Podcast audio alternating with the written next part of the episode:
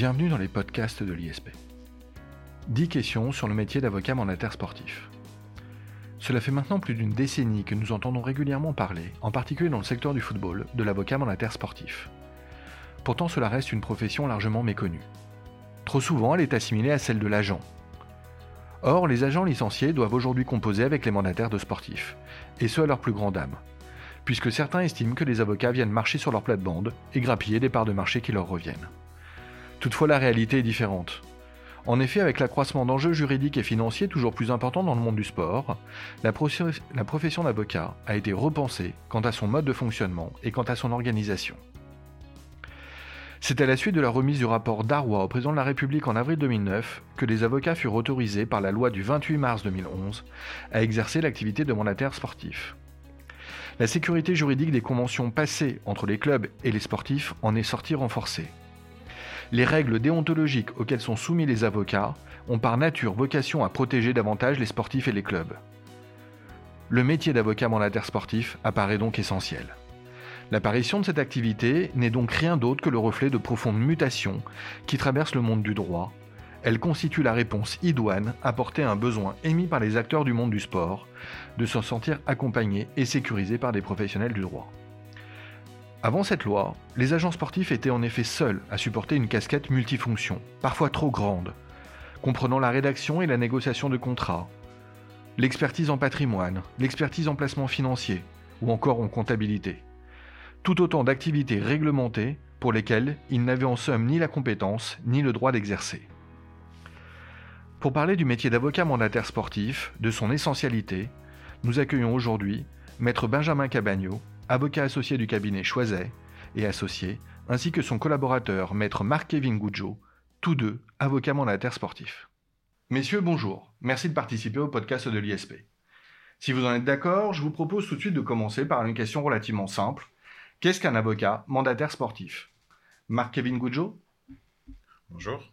Alors, tout simplement, l'avocat mandataire sportif, c'est un avocat qui a d'une part une appétence pour le sport, pour un sport en particulier, que ça, ça, peut être le basketball, le football, le hand euh, ou tout autre sport, et qui a décidé de se spécialiser dans le droit du sport de manière à accompagner euh, dans son quotidien euh, des athlètes professionnels ou amateurs ou des jeunes athlètes en devenir euh, dans leur quotidien. Ça peut être un accompagnement juridique, ça peut être un accompagnement en matière économique. Voilà, en, réalité, le mandataire sportif va mettre son expertise, ses compétences au profit et au bénéfice d'un athlète professionnel. Très bien, c'est très clair, merci. Marc-Kevin Goudjo, comment devient-on avocat mandataire sportif est-ce qu'il existe des formations dédiées? Les trouve-t-on à l'université? Existe-t-il une formation continue auprès de l'ordre?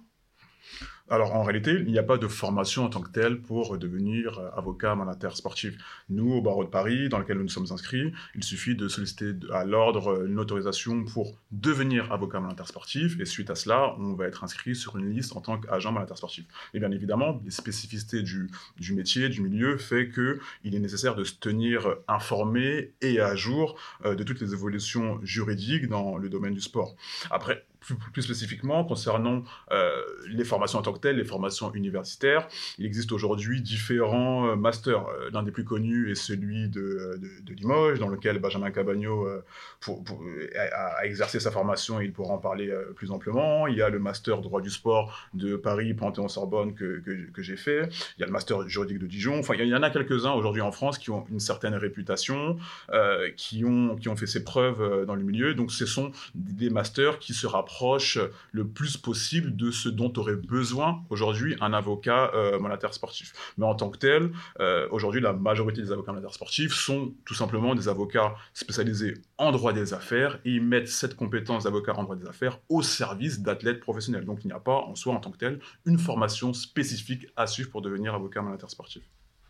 Alors vous avez tout de même évoqué des masters spécialisés en droit du sport. Je vais vous poser là encore une question relativement simple. Qu'est-ce que le droit du sport? Est-ce qu'il existe par exemple une différence entre le droit du sport et le droit appliqué au sport?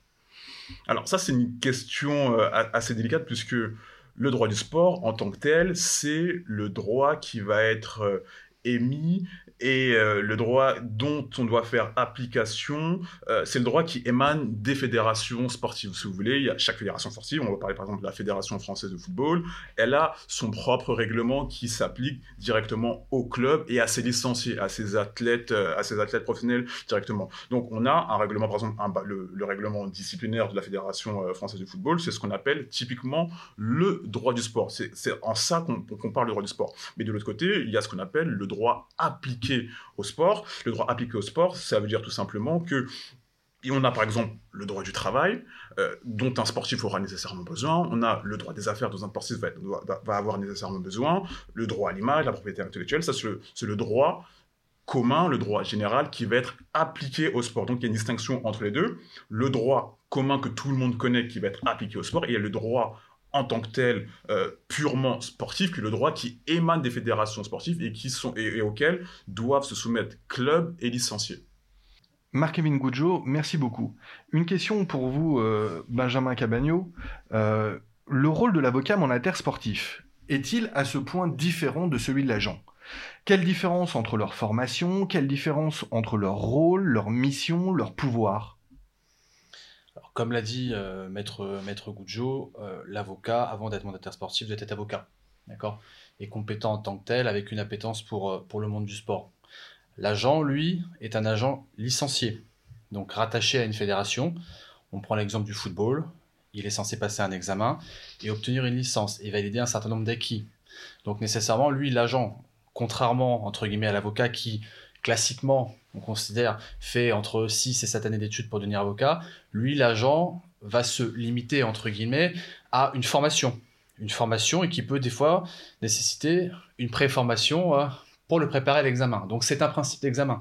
Donc la première différence, elle est naturellement au niveau des acquis.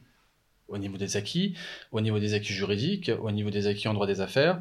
Et c'est là finalement où, dès le départ, on a eu cette... Euh, cette distinction et j'ai même envie de dire la création finalement du statut d'avocat mandataire sportif qui est venu d'un besoin du milieu du sport, un besoin de professionnalisation, d'accord? À savoir que les agents ne pouvaient pas, entre guillemets, porter toutes les casquettes, c'est-à-dire à la fois d'intermédiaire, intermédiation, apporteur d'affaires, ça on va dire c'est le, le, le, le, socle, on va dire fondamental du travail d'agent, mais derrière il y avait aussi un besoin aussi bien des sportifs, mais d'ailleurs que des clubs aussi, que ce soit sportif salarié ou club employeur, d'être assisté par des professionnels du droit sur la négociation, sur la rédaction, sur l'analyse du risque, etc. Ou aussi, tout simplement, ce qui arrive le plus souvent, sur l'aspect fiscal des dossiers, très important. Donc finalement, on voit bien la distinction. On a le professionnel du droit qui va apporter son analyse préalable dans l'analyse des risques, dans la rédaction et dans les conséquences, et l'agent qui lui a en réalité un travail d'accompagnement du sportif dans sa carrière en principe, et aussi au moment naturellement où le sportif décide peut-être de changer de voie ou de changer de club. Voilà. Donc on voit bien la distinction. D'accord, c'est très clair. Euh, Marc-Kevin Goudjo, quelle qualité euh, doit avoir un, avocat mandataire sportif selon vous? Selon moi, avant tout, un avocat mandataire sportif doit être avant tout un excellent juriste. Euh, comme j'ai dit précédemment, le droit du sport en tant que tel recoupe plusieurs euh, domaines du droit, le droit du travail, euh, ça peut être également du droit public, ça peut être également euh, la propriété intellectuelle. Il doit en, réalité avoir cette qualité, cette adaptabilité à pouvoir traiter différents domaines euh, juridiques. Parce qu'en tant que tel, un sportif, lorsqu'il vient vous voir, lorsqu'un athlète vous fait confiance, euh, il peut venir vous voir pour euh, des problèmes parce qu'il souhaite divorcer de, sa compagne actuelle, parce qu'il a besoin de conseils dans sa gestion de patrimoine, parce qu'un sponsor l'a contacté pour sa gestion de droit à l'image. en réalité, un avocat sportif doit avoir une palette de qualité, euh, que ce soit en termes juridiques, que ce soit en termes euh, de négociation. Un avocat sportif doit être prêt à répondre à chacun des besoins de son, client, euh, de son athlète. Un dernier point, ça concerne également le réseau de l'avocat sportif un client, un athlète, notamment dans, les secteurs du sport collectif, dans le football notamment, euh, lorsque un athlète vient, voir un avocat monétaire sportif, il s'attend à ce que ce dernier puisse euh, lui euh, ouvrir entre guillemets les portes de certains clubs, lui ouvrir un certain réseau, de manière à pouvoir le faire rebondir. Si jamais dans le club dans lequel il est actuellement ça ne se passe pas très bien, le faire rebondir dans un, dans un autre club. Après là, encore une fois, la frontière est mince entre c'est c'est toujours, le, toujours les débats qu'il y a entre les avocats monétaires sportifs et les agents. La frontière est mince entre ce que peut faire un avocat monétaire sportif, ce qu'a le droit de faire un, avocat monétaire sportif et euh, ce qu'il ne, peut pas faire. Mais en tant que tel, un avocat sportif doit euh, avoir une palette de compétences assez large de manière à pouvoir répondre aux besoins de son client, de son athlète. Euh, Benjamin Cabagno, le métier d'avocat mandataire sportif a fait l'objet récemment d'une actualité importante. Euh, on a beaucoup entendu parler d'un arrêt important de la Cour d'appel de Paris de 2021. Est-ce que vous pouvez nous en parler? Alors, on va essayer d'en parler naturellement en, des termes simples, d'accord? Euh, Sans parler encore aujourd'hui de la portée de cet arrêt qui fait l'objet déjà aujourd'hui d'un pourvoi devant la Cour de cassation. Donc aujourd'hui, on est entre guillemets, euh, entre guillemets, on va mettre entre guillemets cette actualité, mais elle est importante puisque la, Cour d'appel a, été saisie sur, demande du procureur sur une, délibération prise par le barreau de Paris, sur euh, la qualité de mandataire sportif, sur ses attributions et sur sa rémunération en tant que telle, d'accord. La Cour d'appel de Paris euh, a considéré, en synthèse, et de manière peut-être assez discutable, en tout cas ça sera discuté, que le mandataire sportif ne pouvait pas jouer le rôle d'intermédiaire d'accord, et de courtier dans le monde du sport. C'est-à-dire qu'en fait, la Cour d'appel a considéré que les deux professions étaient finalement totalement indépendantes, avec une forme d'étanchéité entre les fonctions de l'agent d'un côté, qui est l'intermédiaire, qui consiste à faire en sorte qu'un joueur rencontre un club et qu'un club rencontre un joueur, et qui a exclu le mandataire sportif de cette partie-là de l'opération, en considérant que l'avocat mandataire sportif n'était finalement qu'un rédacteur d'acte de son mandant en qualité de mandataire et qui n'avait pas vocation à intervenir finalement dans la phase préalable d'accord, de la vie d'une négociation, à savoir la rencontre entre euh, deux clients dans le cas d'après de la finalisation d'une opération. Donc c'est aujourd'hui la première, on va dire, euh, analyse qui a été faite de cette, de cette décision, mais pas seulement parce qu'après il y a eu la question de la rémunération, puisqu'en fait, et c'est bien là le nerf de la guerre, c'est quoi la, la particularité aujourd'hui, c'est que lorsque vous concluez une opération, ce qu'on appelle type de transfert classiquement dans un terme très générique, qui consiste à dire que un joueur s'est rapproché d'un club, le club s'est rapproché d'un autre club pour prévoir le transfert de ce joueur vers son nouveau club. Bon, le principe veut que l'agent, via ce qu'on appelle une convention tripartite, convention de délégation en quelque sorte, va se faire payer sa commission, d'accord, par le club au nom du joueur pour des, plein de raisons, pour des raisons de facilité, pour des raisons fiscales, pour éviter naturellement que le joueur paye des impôts sur la rémunération donc de l'agent, etc., etc. On le comprend parfaitement.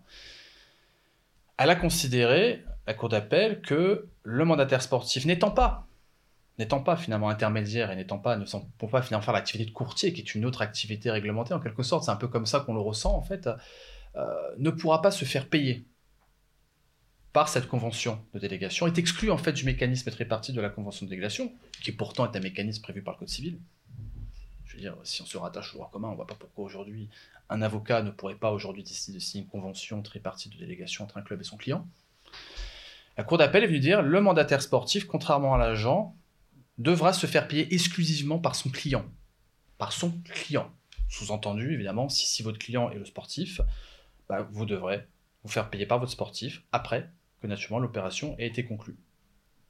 Ou, alors dans ce cas-là, si le client est votre club, à ce moment-là, vous pourriez éventuellement être payé par le club. Mais là, ça pose d'autres questions. Conflit d'intérêt. Est-ce que le mandataire sportif peut être à la fois le mandataire sportif du joueur et à la fois l'avocat du club? La réponse plutôt non. Donc on voit bien finalement les questions que ça peut soulever. C'est qu'aujourd'hui, en voulant cantonner l'agent à un rôle d'intermédiaire, en lui donnant finalement les clés d'une profession d'intermédiation dont, à mon avis, il ne maîtrise pas toutes les compétences et toutes les conséquences aussi d'un point de vue juridique, d'un point de vue de responsabilité, parce que ces professions sont des professions réglementées. Les agents n'ont naturellement pas la compétence et notamment les assurances aussi, en termes de responsabilité, pour assurer ce type de, de métier. Et de l'autre côté, à vouloir exclure l'avocat de cette partie-là, la question en réalité qui s'est posée, c'est que reste-t-il finalement du rôle de mandataire sportif? Que reste-t-il? Un rôle d'avocat qui consiste à vérifier qu'un contrat, entre guillemets, a bien été rédigé? Bon, ça, on n'avait pas besoin, entre guillemets, d'être inventaire mandataire sportif. Un avocat, c'est, j'ai envie de vous dire, presque la finalité de sa, de sa mission. Euh, c'est totalement aberrant parce que si on, si on prend finalement le problème à l'envers et si on se détache de toutes ces problématiques de euh, règlement intérieur du barreau, de loi 2011 sur la réglementation des mandataires, sur, etc., et qu'on se détache aussi de cette guéguerre un peu, on voit bien cette guéguerre de marché en fait qui consiste à dire, parce que c'est ça la réalité, c'est, c'est que à un moment donné, les agents ont voulu protéger leur marché euh, d'une entre guillemets, d'une croissance peut-être un peu trop importante d'un certain nombre d'avocats qui ont aussi peut-être flairé peut-être un peu trop la pas du gain, plus que vraiment l'intérêt sportif de l'opération, qui sont devenus finalement, on l'avait compris, mandataires sportifs par simple déclaration euh, à leur ordre, euh, et qui ont joué et ont voulu peut-être jouer finalement le rôle d'agent, c'est-à-dire de simple intermédiaire venant prendre une commission sur une opération dans laquelle finalement ils n'auront apporté aucune plus-value. Donc c'est peut-être ce développement d'avocats mandataires sportifs qui a amené ceux des agents à, un peu à, se rétrovier sur, enfin, se, entre, voilà, ouais, se rétrovier sur eux voilà, exactement, et, venir protéger leur marché. Hein. C'est notre travail à nous. Si aujourd'hui les mandataires peuvent faire exactement la même chose que nous, nous qui sommes a priori peut-être un peu moins diplômés, un peu moins compétents sur des questions juridiques, que nous reste-t-il? Donc la Cour d'appel a répondu à cette question. Elle a dit euh, cette partie-là, finalement, ça appartient aux agents. Seuls les agents pourront être payés par un club via une convention de délégation parce que seuls les agents aujourd'hui peuvent exercer la profession d'intermédiaire. Voilà. Ça veut dire quoi? Que les avocats, finalement, ne sont plus que limités à ce rôle de gratte-papier. D'accord. Alors, euh, j'ai bien entendu hein, euh, le, fait d'une part que la Cour d'appel de Paris ait dressé une frontière entre les deux professions. Euh, on a aussi évidemment entendu que la Cour de cassation doit encore se prononcer dressons quelques perspectives, si vous le voulez bien quand même. Euh, quel va être l'avenir, dans un cas comme dans l'autre, du métier d'avocat mandataire sportif, selon vous? Bah, c'est la suite, la suite logique de la, première question. C'est-à-dire qu'en fait, aujourd'hui, euh, la Cour de cassation va devoir se poser, va vouloir se poser beaucoup de questions. Est-ce que, est-ce que, euh, quelle était réellement finalement la volonté donc de cette loi de 2011 qui est venue créer et autoriser les avocats à devenir mandataires sportifs? Quel était, quel était l'esprit la loi? Il faut dans ce cas-là repartir, revoir les débats parlementaires, voir quelles précisément étaient les motivations. Et les motivations étaient claires et nettes. C'était quoi? C'était de, professionnaliser un milieu. D'accord? C'était de permettre aux avocats d'intervenir non pas seulement à la fin de l'opération, lorsque tout a été négocié, mais en amont. Parce que c'est en amont que l'avocat va apporter sa plus-value. Parce que c'est là qu'il va pouvoir apprécier les risques, d'accord? Et qu'il va pouvoir optimiser l'opération au niveau du droit social, au niveau du droit fiscal, etc. Et c'est c'est ce point-là que la Cour de cassation va devoir apprécier. C'est finalement devoir répondre quel est le rôle aujourd'hui du mandataire sportif? Souhaitons-nous encore qu'il existe des mandataires sportifs, des avocats mandataires sportifs, ou souhaitons-nous définitivement finalement que ce rôle soit réduit à néant? Parce qu'en réalité, on parle tout simplement de, je le dis très clairement, on parle tout simplement aujourd'hui de la survie du statut d'avocat mandataire sportif et finalement de la loi de 2011. Est-ce qu'aujourd'hui la loi de 2011 sert encore à quelque chose. En l'état de l'arrêt de la Cour d'appel, à rien du tout. Hein. Très clairement, à rien du tout. Sauf, et là j'insisterai là-dessus, à pousser à certaines pratiques où vous allez voir, comme je l'ai dit tout à l'heure, des avocats mandataires sportifs qui vont peut-être systématiquement, sur chaque opération de transfert, pour pouvoir être sûr d'être payé, à la fois être euh, l'avocat indirect sans que ça soit forcément matérialisé par un mandat d'un joueur, et qui vont à la fin faire signer ce mandat par le club pour pouvoir être, légalement parlant, le mandataire de leur client, le client qui sera donc le club. Et là, naturellement, que voulez-vous redire à ça? Chaque avocat a le droit d'avoir une entreprise, qu'elle soit une entreprise du football, de spectacle, peu importe. Donc, c'est ça. Et le dernier point, et le dernier point, et à mon avis, qui doit intéresser les agents, parce que pour moi, c'est un cadeau empoisonné.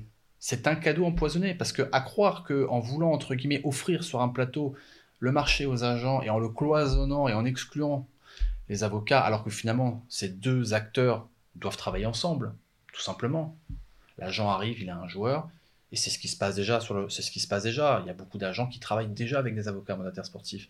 L'agent arrive, il a le joueur, il a la licence, il fait appel à un avocat qui l'aide, qui l'assiste sur la négociation. C'est comme ça que ça devrait se passer, c'est comme ça que ça se passe. Donc la cour d'appel passe un peu à côté du sujet. Ce qui se passe dans la plupart des milieux d'affaires. Exactement, exactement. Et là, en réalité, c'est aussi un cadeau empoisonné pour les agents, parce que les agents, aujourd'hui, on est en train de leur dire, on est en train de leur faire porter quand même un rôle, comme je vous l'ai dit, une casquette qui est peut-être un peu trop grande pour eux. Donc la question qui va se poser derrière, et qui à mon avis doit être actualité, c'est que est-ce que la conséquence de cette jurisprudence-là n'est pas finalement de remettre en cause toute la formation des agents? Parce qu'aujourd'hui, est-ce qu'un agent qui aujourd'hui euh, obtient une licence sur un simple examen et après euh, six mois de formation, a-t-il la compétence nécessaire pour assurer ce rôle qui généralement est un rôle qui est attribué à des professions réglementées, de courtier, etc. Est-ce qu'aujourd'hui, ils ont la compétence pour assurer ça? La question est, évidemment que non. D'ailleurs, c'est pour ça qu'en 2011, on a fait cette loi. Donc on voit bien qu'en fait, on est en train, en 2011, on avait établi un constat euh, de manque de professionnalisation et de dérive de certains agents. Et finalement, dix ans plus tard, on a l'impression qu'on veut revenir en arrière. C'est ça la conséquence. On veut revenir en arrière, mais c'est complètement aberrant parce qu'en réalité, on sent bien que le milieu ne souhaite pas ça, parce que le milieu a toujours besoin de professionnalisation, et encore plus, et encore plus qu'il y a 10 ans. Les enjeux sont beaucoup plus importants, les enjeux financiers sont gigantesques. Les pratiques sont euh, toujours, entre guillemets, on, bah, on est dans un milieu d'affaires, d'accord? Que ça soit du sport ou autre chose, on est dans un milieu d'affaires. Donc, euh, il faut de la compétence. Donc, est-ce qu'aujourd'hui, c'est un cadeau d'avoir dit aux agents, bah, débrouillez-vous, entre guillemets, c'est vous qui allez faire la partie négociation exclusivement Non, pour moi, c'est une catastrophe. C'est une catastrophe pour le milieu du football, pour le milieu sportif, évidemment pour les mandataires avocats sportifs qui exerçaient leur métier correctement et qui du coup se retrouvent à devoir se demander bah, qu'est-ce que finalement ça, comment aujourd'hui je peux continuer à exercer sans euh, euh, devoir trouver des techniques entre guillemets limite ou borderline qui consistent à finalement essayer de signer un mandat avec un club qui n'est finalement pas mon client. Hmm. Donc c'est pas bon. Et de l'autre côté, les agents, on va leur dire quoi demain? Parce que c'est ça, moi quand j'ai lu cet arrêt à la fin, je me suis dit mais c'est quoi la prochaine étape? Ok, on a mis les mandataires, les avocats de l'autre côté, on a mis en avant les agents, mais est-ce que finalement la prochaine étape, c'est pas une euh, réforme finalement très importante de la profession d'agent, euh, de la formation? Est-ce que demain il ne faudra pas euh, aller à la fac et obtenir entre guillemets un master au bout de 4 ans ou de 5 années C'est ça la question. Je suis pas sûr que ce soit un cadeau parce que si demain on vous dit, bah toi, monsieur l'agent qui a obtenu une licence, bah, tu vas devoir entre guillemets aller à la fac et obtenir un diplôme validé après 5 années d'études ah bah, à mon avis, il y aura forcément beaucoup moins de monde, euh, il y aura beaucoup moins de monde sur la liste à la fin. Donc euh, c'est ça les vraies questions. Donc euh, voilà, donc je pense qu'aujourd'hui la, question qui va se poser, c'est au-delà du rôle du mandataire sportif, qui à mon avis doit être à côté de l'agent et non pas l'un l'un d'un côté et l'autre de l'autre côté, c'est la professionnalisation des agents. Quelle formation pour eux demain? Quelle assurance? Est-ce qu'on va rentrer dans une profession réellement réglementée? Parce que c'est ça, à un moment donné, si vous donnez beaucoup de droits entre guillemets à une typologie de personnes sur un marché, il doit y avoir aussi les obligations qui vont avec. C'est tout. Euh, merci euh, Benjamin Camino. Je crois, Marc-Kevin Goujo, vous vouliez ajouter quelque chose sur ce point? Oui, exactement. Enfin, je, suis absolument d'accord avec ce qu'a dit euh, Maître Benjamin Cabagno juste avant. mais je, je pense qu'en réalité, il faudrait également se poser, se pencher, la question, poser la question et aller du côté des, acteurs. En fait, euh, cette évolution euh, du statut de, l'avocat vers, la profession d'avocat mandataire sportif résulte tout simplement d'une volonté des acteurs du sport. En fait, c'est une demande euh, qui vient des athlètes eux-mêmes de se voir sécurisés, de se voir accompagnés par, des avocats. Aujourd'hui, énormément d'athlètes professionnels, pour n'en citer qu'un qui n'est pas des, des, connu euh, Kylian Mbappé s'entoure aujourd'hui euh, d'un avocat monétaire sportif. Kylian Mbappé ne travaille avec aucun agent. Euh, aujourd'hui, l'avocat a tout à fait sa place dans le secteur du sport, a tout à fait sa place aux côtés, comme l'a dit Maître Cabagno, aux côtés des agents.